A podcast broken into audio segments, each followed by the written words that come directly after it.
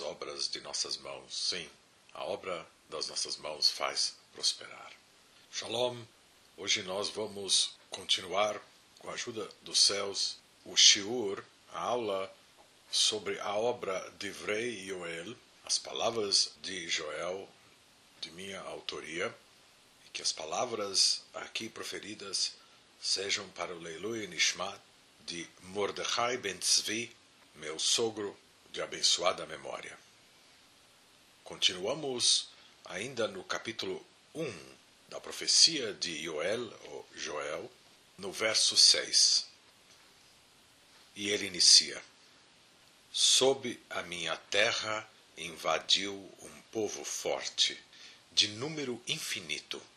Seus dentes são os dentes de um leão, e tem presas como as da leoa. Agora segue o comentário. Penso que ambos, os comentaristas Malbin e Arbavanel, estão corretos ao afirmarem, o primeiro, que o povo forte é uma metáfora para a força e número desta praga de gafanhotos. E o segundo, que se trata de fato dos povos que invadiriam a terra de Israel no futuro. Veja, o Zohar explica que a Mare Hanevoah, a visão profética, é a visão vista como em um espelho, difícil de decifrar, e o espelho reflete todas as faces. Isso é o Zohar 149b para Shavayetse. Mais ainda, sobre o Pasuk, ou verso, eu, Hashem, me faço conhecer a ele numa visão, isso é o Bamidbar, ou Números 12, 6. O Zohar explica que este é o espelho que reflete todas as cores.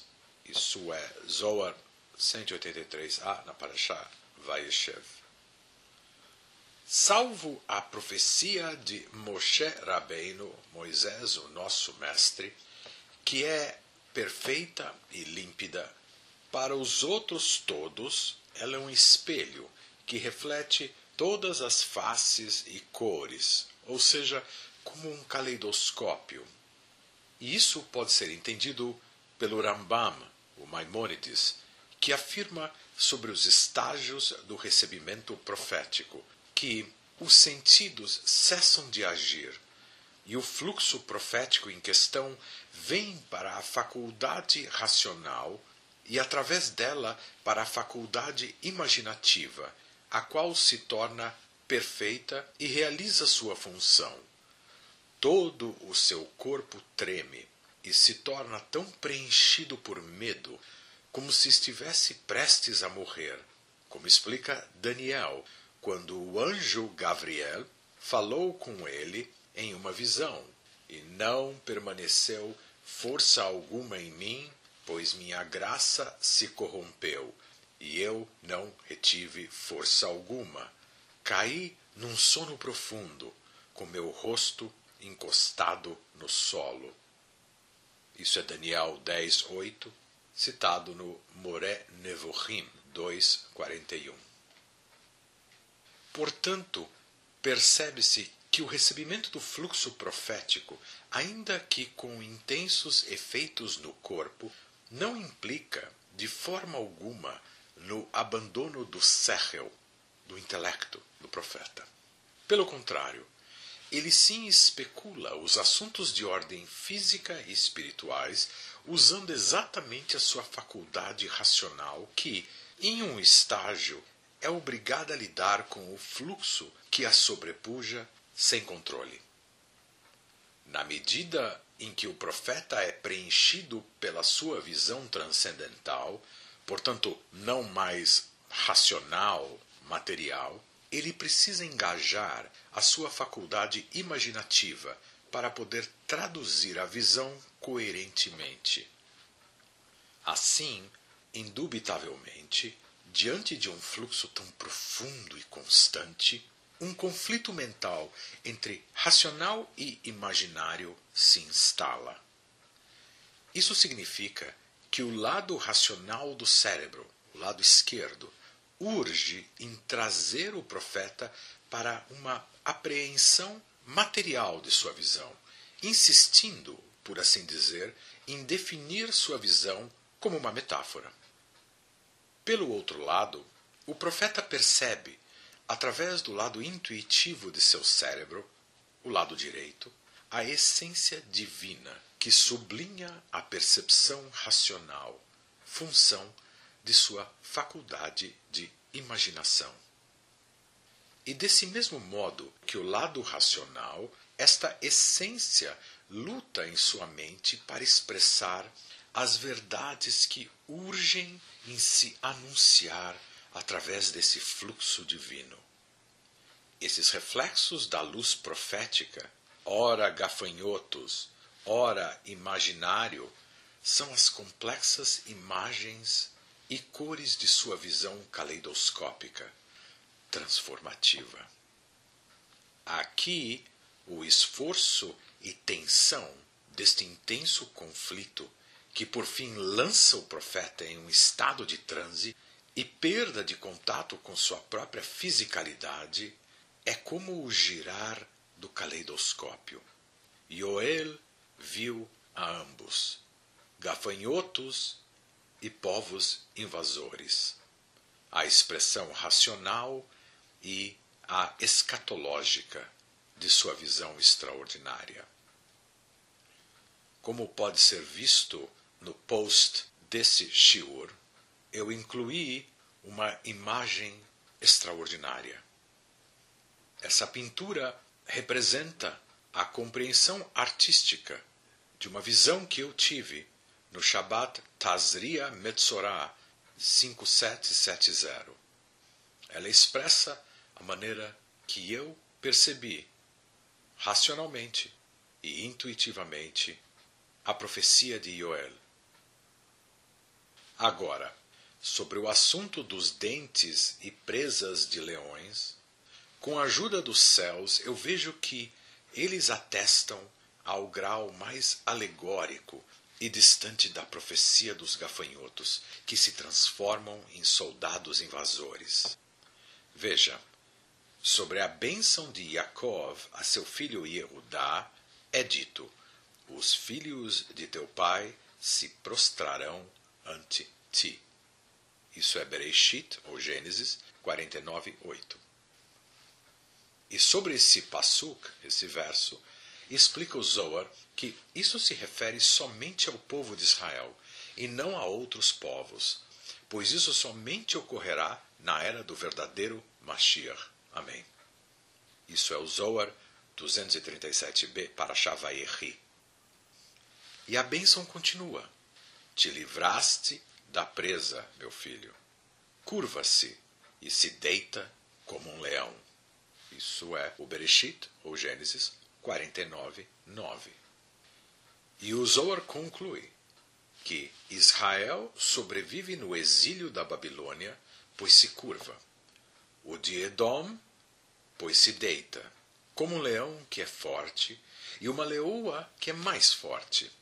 Assim Israel é forte, pois apesar de que as nações buscam aliciar e oprimi-los, eles aderem às suas leis e costumes como leão e leoa. Novamente, Zohar na Parashá Vayechi. Mas como Israel desdenha as leis de Deus, então a profecia de Joel vê os próprios invasores zombando de Israel e da Shekhinah, da presença divina, pois eles sim aderem aos seus costumes idólatras e desejam somente profanar o que é santo. Entretanto, o Zohar também afirma com vigor: ainda que a Shekhinah tenha caído, ela permanece forte como um leão e uma leoa pois assim como estes se abaixam somente para pular sobre sua presa que cheira de longe, também a Shekhinah somente se abaixa para se vingar dos idólatras e pula sobre eles. E os dentes e presas longas dos leões e leoas aludem, a meu ver, a esta redenção, pois será o tempo em que os dentes de Esav crescerão e o impedirão de morder, após as tribulações da era messiânica. Amém. Isso é o Zohar 171b para Shavai Shlach. Há uma referência sobre isso no Tehillim, os Salmos 3.8. E também Urashi fala sobre o assunto de ver um dente, um shein, em Lashon Kodesh, em hebraico, em um sonho. Um assunto trazido por um livro chamado Sefer Pitron Halamot. E eu percebi que shein e sechel, dente e intelecto, têm a mesma gematria 350. Então, quando é trazido a ideia de quebrar o sechel dos idólatras, também se faz aqui uma referência a quebrar os dentes, novamente na questão trazida pelo Zohar dos dentes de Esav. Então há uma conexão aqui muito profunda. Vamos agora ao verso 7. Devastou o meu vinhedo e arruinou minhas figueiras, arrancou e despojou suas cascas, os seus galhos se esbranquiçaram. Os comentaristas explicam a destruição dos vinhedos e figueiras decorrentes desta praga trazida pela fúria dos céus. De fato, inferimos isso direto no Pshat, no nível literal da Torá, pois está escrito: E por que nos fizestes subir do Egito? Para trazer-nos a este mau lugar? Não é lugar de semente, nem de figueira, nem de videira, nem de romã, sequer a água para beber. Isso é Bamidbar, ou Números, capítulo 20, verso 5. Daí vemos que essas árvores estão entre as sete espécies pelas quais a Terra Santa é louvada. Em outras palavras, a terra de Israel é Nukva. E Nukva, o princípio feminino, precisa ser louvada, a saber, abençoada por Zerampin, o princípio masculino, compreendido pelas seis sefirot superiores. E a remoção de certas bênçãos, representada pela destruição de duas das sete espécies, uvas e figos, indica algo muito particular do decreto celestial que lançou esta praga, como será explicado com a ajuda dos céus.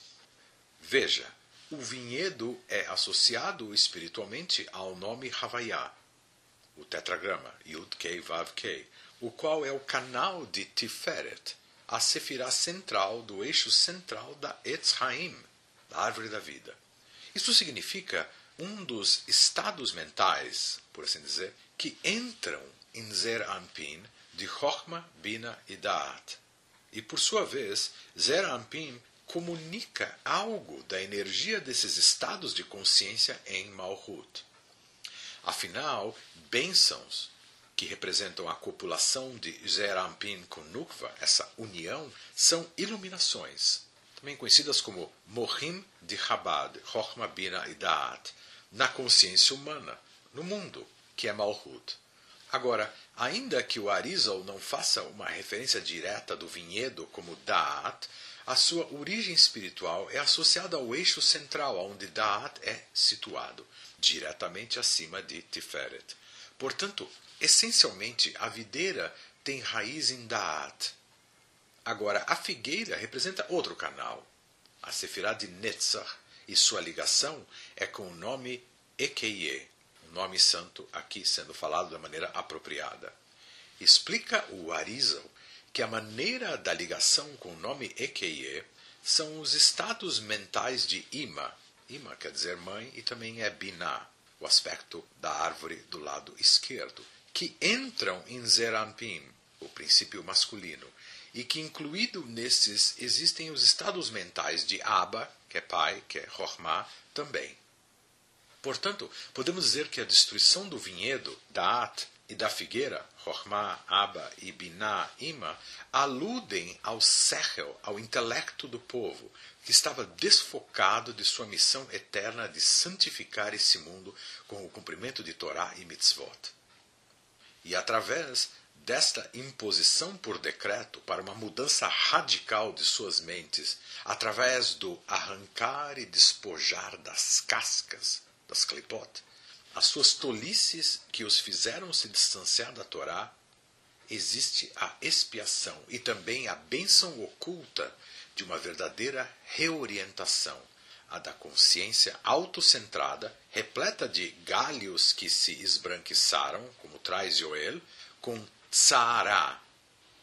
Tsara significa problemas, ou seja, vindo esses problemas para uma consciência agora centrada no divino e assim retificada.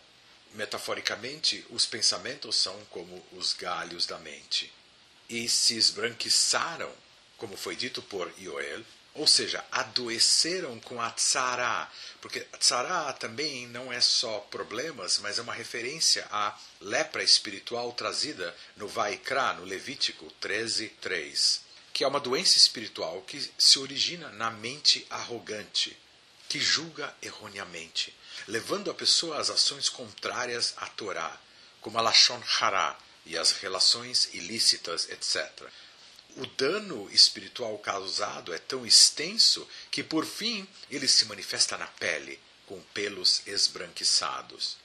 Apesar de que essa doença espiritual não existe mais hoje em dia, aqui ao menos se explica esse aspecto tão profundo, sublime e íntimo da profecia de Joel. Baruch Adonai, Meolam, Amém e Amém. Voltaremos em breve se Deus quiser, para continuar o nosso estudo da obra de Vrei Yoel. Shalom e tudo de bom.